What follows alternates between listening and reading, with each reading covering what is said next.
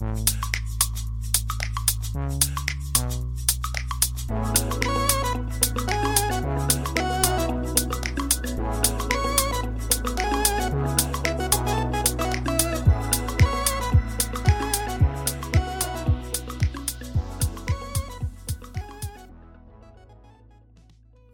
收听日本排球推广部，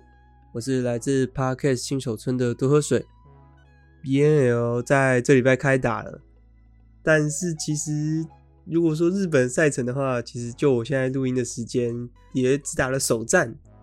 对上这个多米尼加的也才刚打完。这礼拜其实还有礼拜五、礼拜六、礼拜日的三天赛程才会结束 BNL 第一周赛程。但是我考虑说，我好像都固定在礼拜六的时候，这个这个更新的新的一集，所以我今天还是先录一集。然后，其实我在这个 VNL 这三周的赛程，我打算将这个每一集的这个时间改到礼拜一，因为通常一周结束的赛程是礼拜日，然后我决定在这个礼拜一的时候。或是礼拜二的时候会上传有关 VNL 的内容，所以在 VNL 这段期间可能会稍微更改一下这个更新集数的时间点。那在这一次的这个 VNL 的内容上面，呃，除了时间上做了变化之外，我也有在想说去找这个跟我朋友一起稍微录个几集有关 VNL 的内容试试看。那因为大部分人。呃，蛮多人是从国际赛开始去观看这个排球赛事的，然后可能也会对于一些选手会比较不认识。当然，不只是日本选手，连国际不同队伍的选手也会稍微有点不认识。虽然我个人对于其他海外的一些选手，并不是像日本一样那么深入的了解，但是我因为我每年都还是会看这个 VNL 的赛事，所以我还是会发现说。哦，这一队的哪一些选手有持续上场，然后或者说哪些队伍换了教练，这些事情跟这个队伍原本的强项是什么，这些我还是蛮了解的，所以我觉得我还是可以去谈有关这些事情。所以相信如果听的话，应该对于你们观看 VNL 会稍微有一点帮助，然后也会就是互相找到一些共鸣。那我选择找朋友一起的原因，也是因为就是有点模拟说跟朋友聊天的这种感觉呢。对方也不一定是说像我一样认识这么多日本球员呢，就是一个站在不同的观点，然后跟我一起聊排球的这样的感觉。那依照第一集来试试看这个感觉。那如果感觉还不错的话，那我可能就会在 VNL 里面都是以这个系列去进行。然后，虽然现在日本只打了一局，但实际上在这几天，许多队伍的精彩的比赛也有很多个，然后也有很多组我觉得非常厉害，然后又是新出来的一些选手。那我觉得这些内容我可以放在在我们一周做同整的，也就是说的这个礼拜一的这一集里面再去跟大家聊。那今天的内容可能就会比较。短也会比较少，我会以这个日本女排在开赛前，就是 VNL 开赛前的资讯，然后跟突然在这个开赛前的前一天公布了第一周名单，还有第一场比赛的内容，这三个点去跟大家做分享。然后我可能就会再把一些比较曾可能曾经聊过一些东西再讲的。在可能会有重复的内容，因为我相信还是会有一些从国际赛才开始观看，然后甚至说也许是第一次听我的 podcast 的人。虽然说回去听前面几集可能会更了解细部的内容，但是我还是会稍微带到一些可能曾经讲过的内容，让他们比较好进入这个日本女排的世界吧，比较好进入这个观看这个排球赛事的事情。因为我觉得，其实，在如果我回顾过去的我一开始观看这个排球的内容的话，那时候看如果不像我说特别关注哪一队，然后对于选手一些不太认识，其实会看得有一点嗯不知所措吧，就你不知道这到底要看什么，然后也不知道从哪一个切入的角度去观看这个排球赛事的内容，所以我觉得希望我的讲的内容可以稍微让大家比较知道怎么去观看这个排球的赛事。当然，这也是我的观点啊，分享给大家去做观赛的辅助吧。那让我们时间拉回到五月三十号之前。五月三十号是这个 VNL 开打日，在这个开赛前的前一个礼拜，日本女排释放出了他们与巴西打友谊赛的事情。那其实他们官方的。这个资讯算是比较慢一些，反而是算是巴西那边的观赛的粉丝从一个 Twitter 账号中流出来了，就是巴西跟日本女排去做友谊赛的这个资讯，当然还有一些短暂的，应该说得分的画面。他们总共比了两场，第一天的时候是有巴西以二比二。就是跟日本打成了一个平手，结果第二天的时候，居然日本以四比零拿下了巴西。那在这个比赛的画面呢，大部分因为都只是片段片段的，通常大部分都是出现巴西得分画面，因为他那个账号里面大部分好像都是西班牙文，所以其实我也看不懂，因为感觉是支持巴西的这个的这个粉丝，所以。他流出来的一些片段都是有巴西漂亮得分的一些画面。那比赛结果的话，应该说是由日本就是压制着巴西的。然后这些短影片其实都是在前大概三天之内慢慢释放出来的一些得分片段。那时候的我其实就觉得，应该是不会再公布第一周名单的这件事情了吧。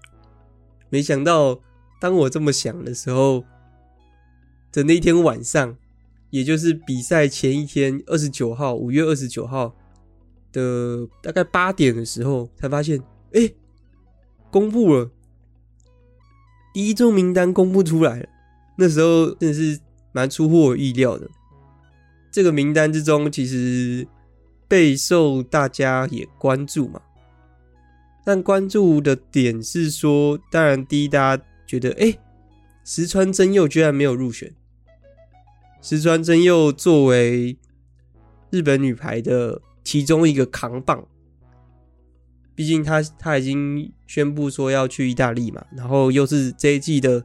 得分王，也是大家所瞩目的一个选手，却没有在第一周名单，就是在这个好不容易日本又。有机会办举办 VNL，结果却没有他出场。相信对于很多的粉丝啊，然后观众都觉得蛮失望的。但是对于我来说，我反而觉得，因为我是长期有关注的嘛，然后也有大概知道可能选手的状况会是怎么样，所以就觉得，哎，其实。作为就是以队伍的立场来讲的话，就是不需要每一次的名单、每一周的名单都派上所有重要的选手，可以让选手们是交替的休息，然后去调整他们状况，其实也是非常重要的。因为毕竟他们才刚从这个联赛打完，他们联赛打完就是季后赛、冠军赛打完嘛。其实时间是不到三个礼拜，他们就要来参加这个第一周的 VNL 这个大赛。所以，如果就去年的名单里面，虽然也有，嗯，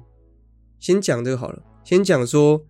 在这个现在这个十四人名单里面，令大家非常意外的一个点，其中一个当然就是石川真佑嘛，第二个就是。荒木跟这个西村，也就是三十四号跟二十九号，他们的出现，才发现哦，他们居然入选了。其实日本的粉丝里面，很多人都是为这个男中手阿拉基做声援。然后当时他没有入选第二阶段名单的时候，大家都非常的意外。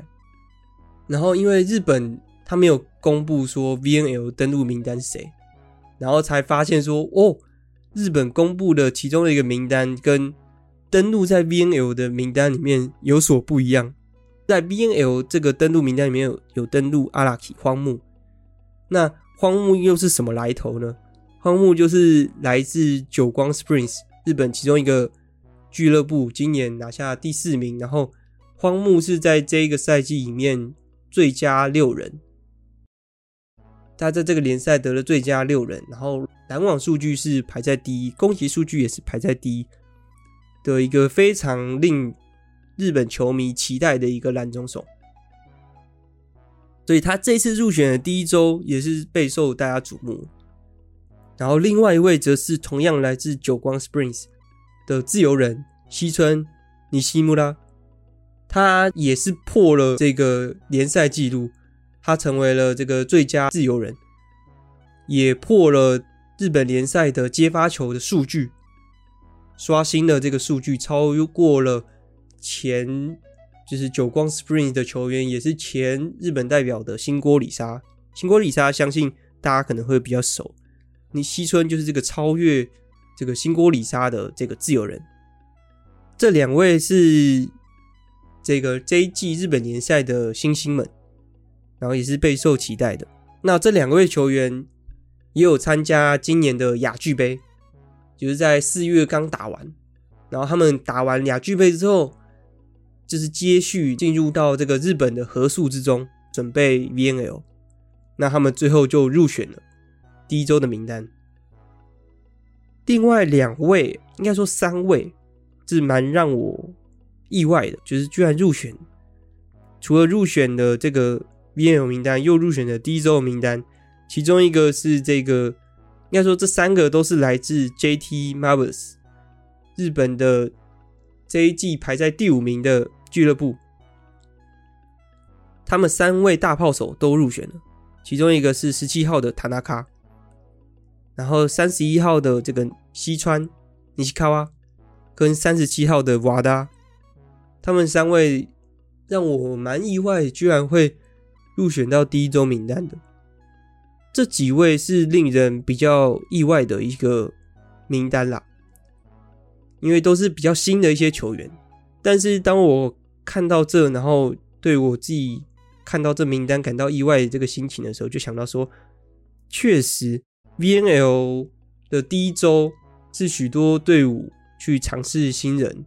的一个时间点，但不同队伍的差别就是是否都能在尝试新人的途中去赢下这个胜利。我觉得是 VNL 第一周的一些课题啊，但是当然还是有一些其他的。一些选手没有入选是令人意外的，就像我刚刚所说的练选手的，然后就是加深选手池的这个时间点，所以我觉得第一周是不需要到这么担心啦。就是有些选手没有入选是不需要到这么担心，虽然在日本比，然后这些选手没有出场是蛮可惜的，没错。像是这一次主办的，就在日本的爱知县这个地方主办 BL 嘛。那其中选手是来自这个爱知县，就是这个亚麻达蓝中手，来自 NEC 红火箭的，算是这个世代的最主要的一个年轻蓝中手，他没有入选。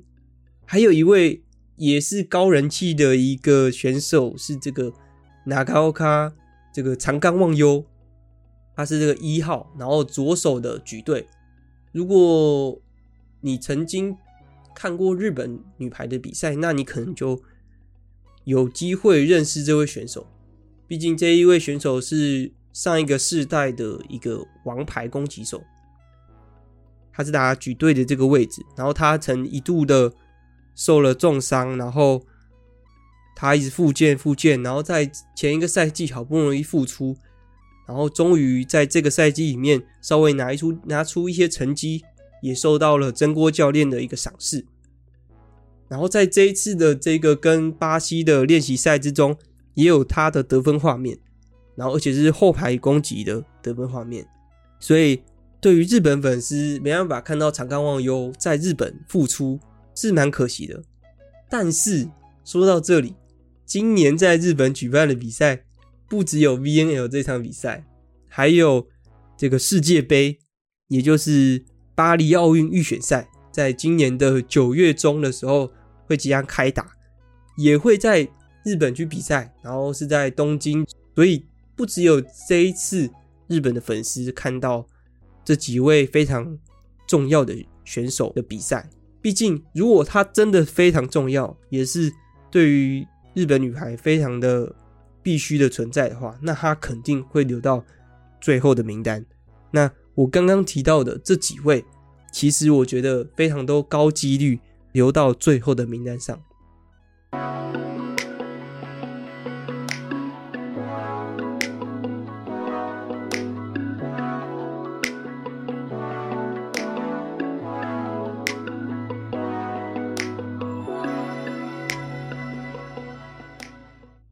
那我们就进到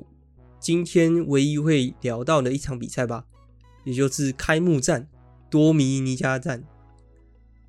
如果你是第一次观看日本女排的比赛，那目前的正式举球员是这个六号 Siki 关。这位举球员是在去年的 VNL 之后，渐渐将这个先发的位置抓到一记的手中，然后在这场比赛里面。我第一个注意到是我感受他的很大的一个进步。第一个就是在防守意识上的这个反应的提升。很多大炮手他的一些吊球可能会做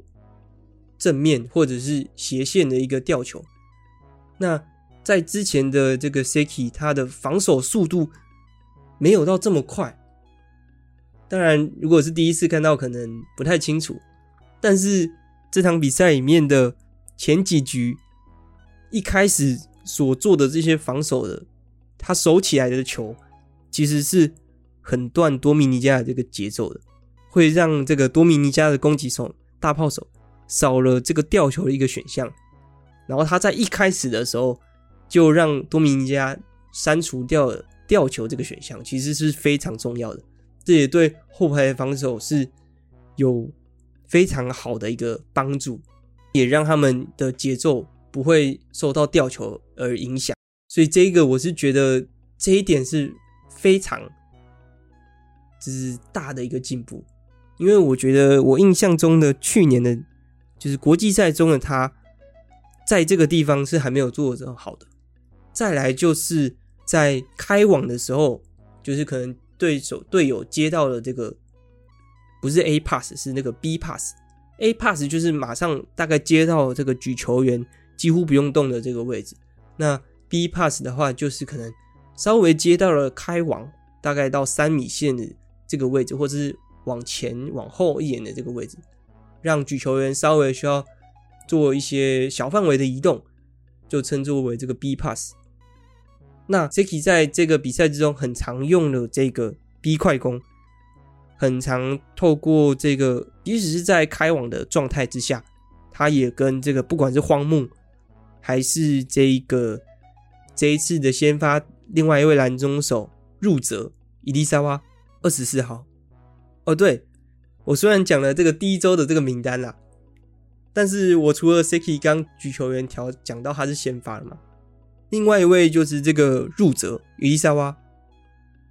伊莎娃是来自这个 Hitachi 日立，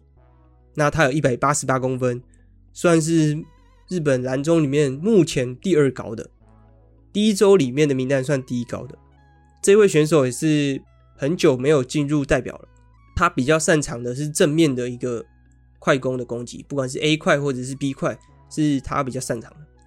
那另外一位就是刚刚所说的这个超级的联赛中新星阿拉奇荒木，三十四号。然后来自久光 Springs，他擅长的其实蛮多的。这两位拦中手都是非常擅长拦网，这个拦网的能力的缺乏也是去年的名单之中蛮缺乏的一个技能。所以补足这两位，感觉是要补足拦网这个点的部分。其实阿拉基也是擅长这个算是正面的一个快攻比较多，当然他也稍微会一些 C 快。然后他也会打这个右侧的一个攻击，那回到我们刚讲这个 Seki 的部分，他在配球的时候，因为这个快攻手的特性的不一样，所以他也加强了跟拦中手在 B 块的这个连接性，而且在很开网的时候，也很有意识的去使用这件事情，我觉得算是非常重要的。当然，他们现在还是有处在配合的阶段，所以你会发现。其实在这场比赛里面有蛮多的使用这种 B 块的那种快速的吊球，就是配合 B 块，然后拦中手使用这个手指去点，然后去做吊球的一个动作。当然，主要也是因为这个他们配合的时间点还是比较短，所以还在持续做做配合的练习。再来一位，呃，再来就是他到球底下的这个快速，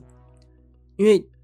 举球员非常重要的一点是他多快的到球底下的一个位置，他才能去做，不管是观察对手的一个移动，还是说观察队友的一些习性的一个时间，他的到球底下速度的时间，能为他观察其他事情做时间的争取。那他在这一个就是回到日本代表这个时间点的时候，因为在日本代表里面打的这个。日本女排的排球是非常快速的，她的不管是后排攻击还是所有的这个时间都是非常快。那她到球底下的速度就需要更快。然后她在这场比赛里面展现的这个到球底下的速度的快速，让我就是有回到去年那种感觉，因为她的所属的队伍是东丽健，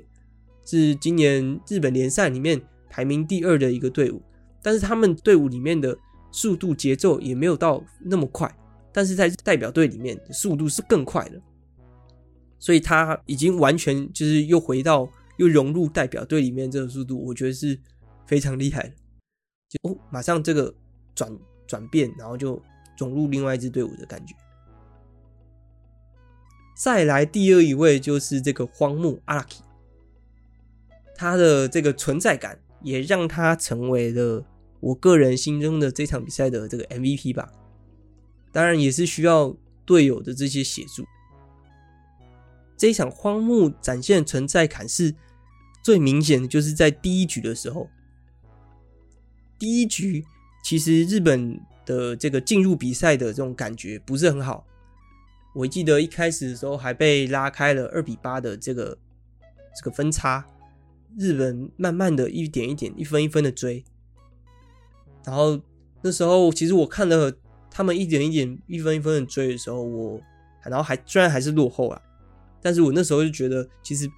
没有太需要感到慌张的这种感觉。当然是就这个比赛的内容跟选手们今天所使用的一些表现，就是他使用的他用的一些球技跟表现，让我感觉到。今天的日本是完全不需要太慌的这种感觉，所以我也蛮安心的在看着比赛。然后大概到了这个第一局的中段，然后到快要到后半，然后接近二十分之前的时候，我觉得那时候已经拉到剩两分的差距吧，保持了两分的差，然后慢慢的这种透过防守这种感觉有一点起来，就觉得哎，差不多咯。在这个时间点，差不多要开始就是超越对手这个比分那种感觉，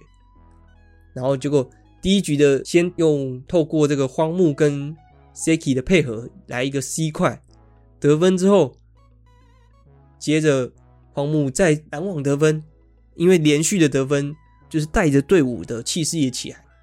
古贺就再把对手拦下来之后，就直接把比分超前，然后还超了一两分。他在后排的发球也有他的那个夸张的那个幅度，我记得好像也有一球发球得分的样子，所以就感觉哦，荒木是这种乘着这个气势能起来的选手，因为他在后面的这个访谈的时候，赛后访问的时候也有说到说，其实非常紧张，但是在第一局的连续得分或者是抓到这个节奏，比赛流向，把这个气势带起来之后。他自己也开始融入了比赛，然后也比较没有那么紧张了。所以荒木在这场比赛里面，其实在后面是越打越好，完全是相信日本很多觉得支持他的人都觉得开心，说：“哦，我支持你是没错的。”所以他的这一个，我觉得他的存在感在第一局里面是完全展现的。然后他的一些就是得分动作啊，就得分之后，Guts Pose 得分之后的一个欢呼的动作也是。有感觉到他的那种霸气的那种感觉，所以我觉得他还是可以持续去观察。然后再来就是这个另外一位拦中手伊丽莎娃入泽，他的话我会用这种形容方式吧，我会感受到他在这场比赛非常努力，努力这件事情，虽然会大家会觉得有点问号啦，但是因为我都会看就是他们一些访谈。不管是就是合宿期间啊的一些媒体的访谈，或者是短影音的访谈内容，都有听到他其实很蛮不适应，就是日本女排里面现在非常快速排球的一个节奏，所以而且他在攻击上面也不是非常的那么擅长，对他来讲是这样子。然后当初只是教练选他进来，很大的一部分是因为他的发球。然后他也是这样子去觉得说，他要在发球上面做更多的努力，然后可以做贡献这样子，所以能得知他其实蛮不适应的。但是这场比赛里面，他的拦网得分哦，真的是非常的多，非常的很多拦网得分是我在以前的日本女排真的是确实是看不到的。那换上这两位拦中手之后的拦网的效果，完全能展现。当然。可能也跟这个多米尼加的排球比较单调也有一点关系，因为我们来讲稍微讲一下多米尼加现在的这个排球吧，他们就是一个很简单、很简应该说很简单，然后很明显的一个就是排球体系，主要就是靠一个非常高大的一个大炮手当做主 C。嗯，这个主 C 是指说攻防兼具的这种感觉，但是主要的攻击节奏点是来自这个举队的左手的举队，还有另外一位是比较高的这个蓝中手，但是因为这场比赛里面就是日本的发球非常的好，几乎都只能要举球员花费非常的动作，甚至说没有让举球员举到球。的这个情况下，让多米尼加进行攻击战术的，甚至说没办法做攻击战术的组件，所以我觉得这场比赛里面对于多米尼加其实非常的痛苦，他们没有什么机会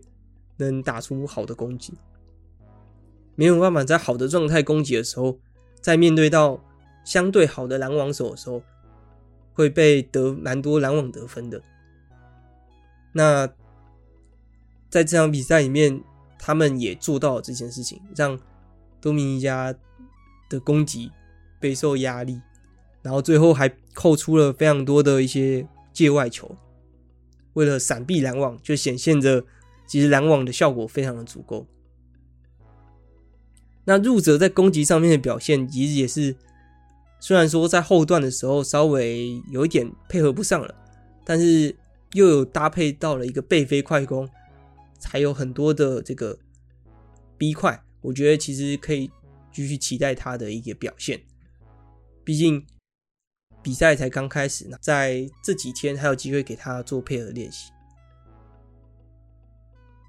再来一个，我觉得大家可以关注日本女排的现在的一个情况，就是这个尼西木拉西纯这个自由人，最新的一个日本女排自由人跟林琴奈海亚西。林琴奈是这个日本女排的去年开始的一个防守核心跟重心，她是算是攻守兼备，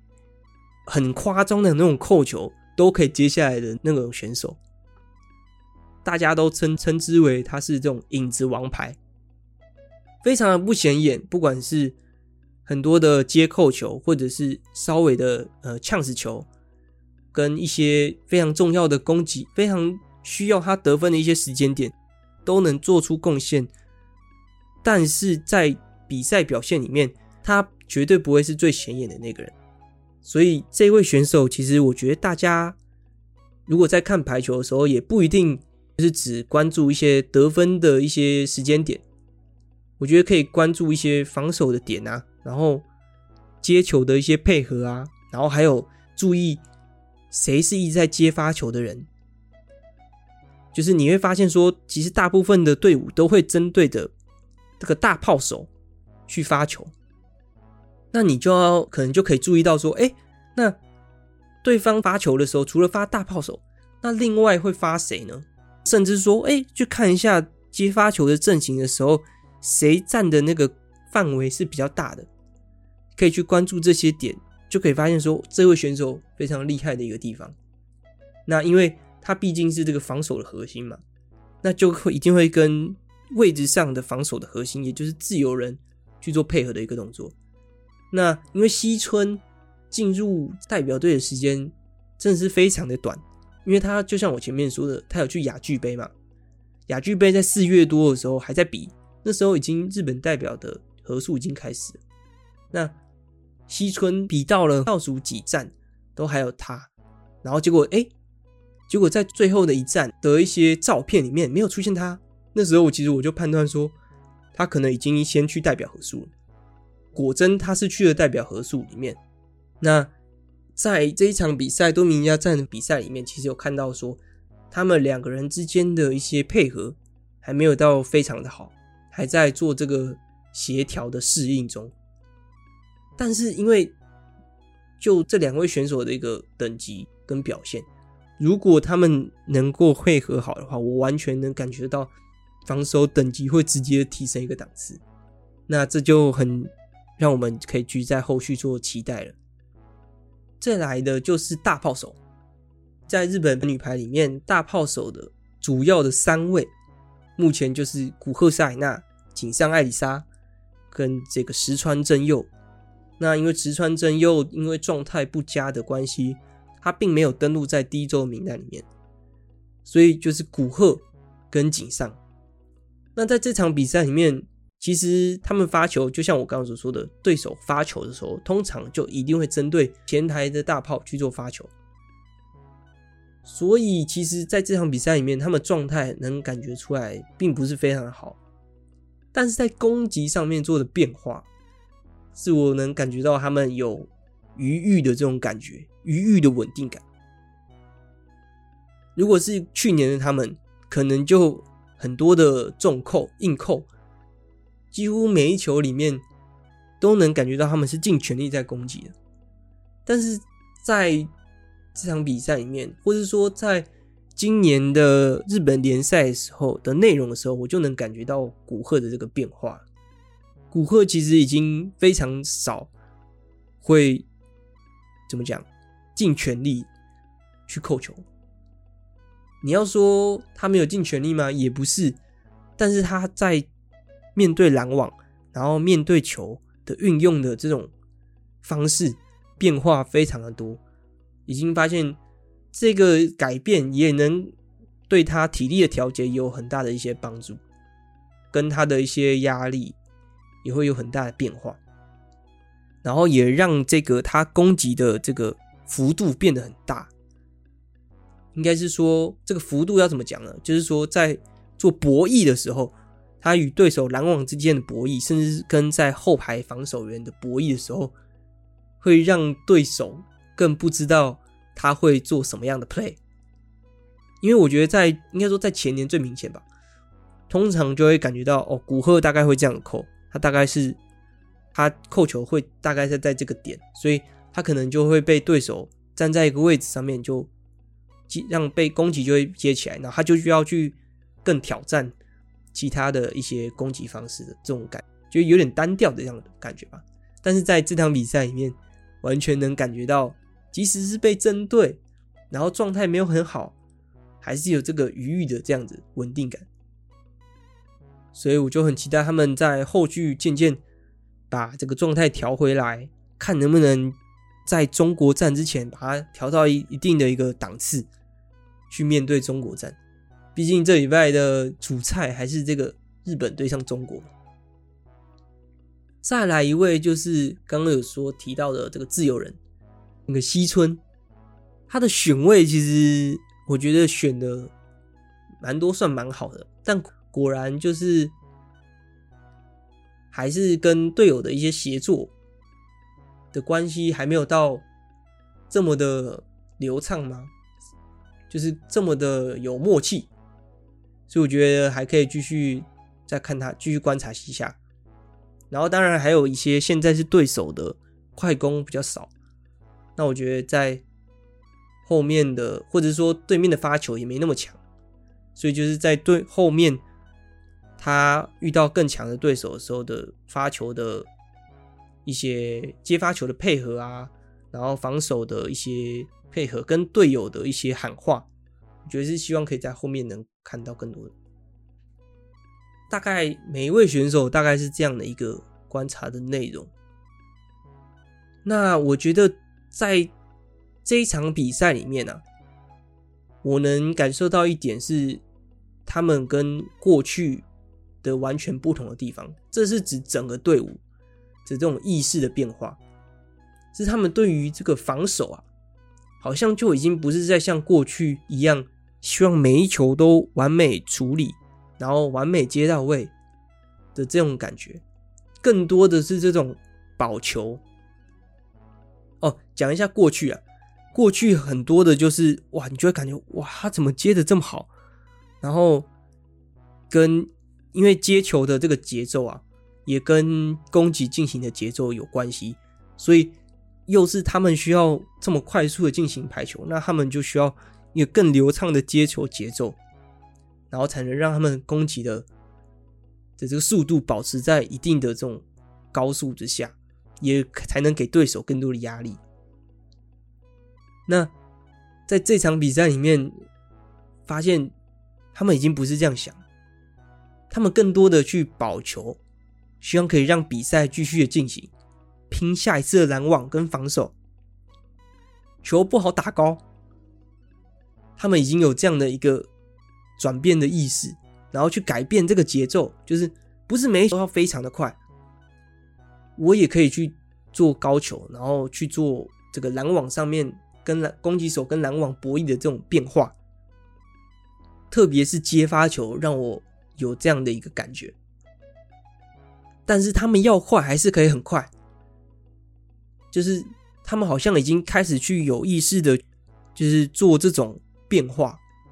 当然，你要说，其实这样才是正常的吧的这种感觉的时候，